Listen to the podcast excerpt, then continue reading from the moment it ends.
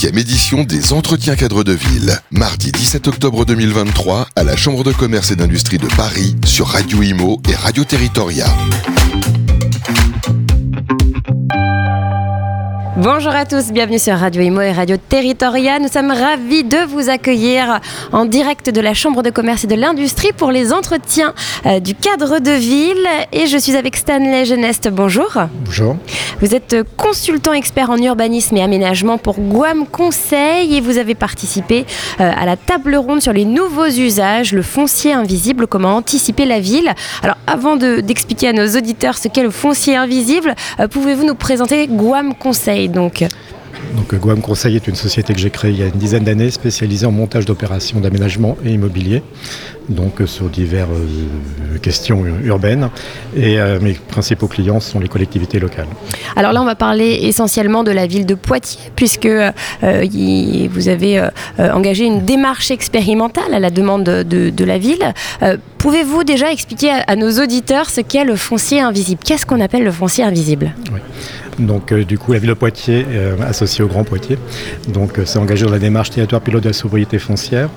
Et donc une des premières étapes c'était d'identifier donc les, fonciers sur lesquels on pourrait construire dans un objectif de zéro artificialisation nette. Et on est parti du constat que bah, le foncier visible, type les friches, les parcelles sous-densifiées, etc. Donc bah, c'était visible, donc il n'y a pas trop de, de sujets à démontrer.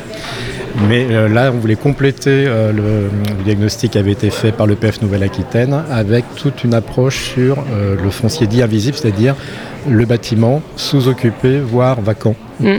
et donc on a fait cette expertise. Parce que c'est vrai qu'on parle beaucoup du, des, bureaux vacants, par exemple à Paris, des logements vacants. Ça existe dans toute la France, c'est un gros problème. c'est alors souvent c'est vacant parce que on dit que le bâtiment n'est pas réversible. Il y a un usage et puis on, a du mal, par exemple c'est des bureaux, on a du mal à les transformer en logement. Est-ce que vous avez d'autres exemples à nous donner de, fonciers invisibles mmh. bah Là, en tout cas, sur les sujets qu'on a abordés, c'est bah, en centre-bourg, c'est souvent que le logement est associé à une surface commerciale. L'accès du logement. Se fait par le commerce. Comme le, commerce est vacant, bah, indirectement le logement aussi. Bah Donc ça, c'est un sujet. Après, il y a la vacance sur le fait que les bâtiments existants, en effet, sont peu transformables ou euh, à des coûts très onéreux ce qui fait que les habitants vont plutôt en périphérie mmh. euh, pour accéder à la, propriété. Oui, parce que souvent ça coûte plus cher de, transformer. Dans certains cas, oui. Alors là, euh, donc pour, euh, pour, la, pour la ville de Poitiers, pour le Grand Poitiers, comme, comme vous l'avez justement dit, vous avez engagé donc une démarche d'expérimentation en faveur de la densification douce, puisque ce sont des tissus urbains pavillonnaires. Alors expliquez-nous un petit peu comment on différencie différentes densifications douces euh, de euh, la densification intense. Euh, à partir de, quel stade on est en densification intense? Donc la problématique donc, sur Poitiers, c'est qu'il y a un tissu pavillonnaire qui est proche du centre-ville, hein. mmh. donc il fait l'objet de fortes pressions donc, immobilières.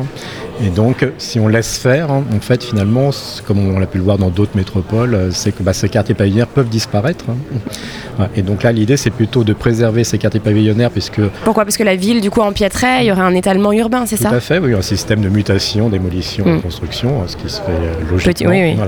Mais ces quartiers pavillonnaires, ils ont un, avantage, euh, enfin, pour moi, ils ont deux avantages principaux. C'est que du coup, ce sont des îlots de fraîcheur, puisque normalement, il y a des jardins, donc il y a une forte biodiversité. Mm.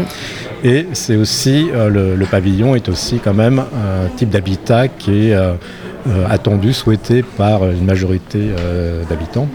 Plus depuis les, confinements, est-ce que, c'est, est-ce que vous l'avez remarqué?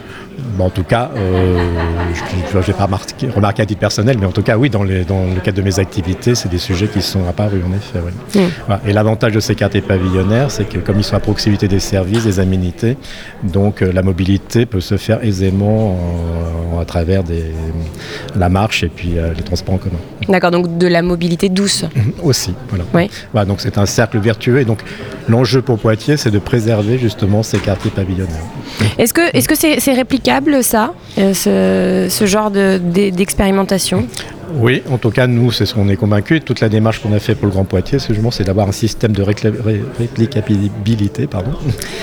Et euh, là, par exemple, mon, cabinet au sein d'un groupement intervient pour la communauté d'amélioration euh, de Laval, hein, qui a exactement cette même problématique. Et donc, on va transposer les solutions de Poitiers, on va les transposer sur Laval, évidemment en les adaptant au contexte, hein, mais c'est un sujet qui se pose de la même manière. Hmm. Alors vous, c'est une expérimentation donc sur les outils, sur le cadre juridique, l'intervention des partenaires. Les outils, c'est quoi par exemple?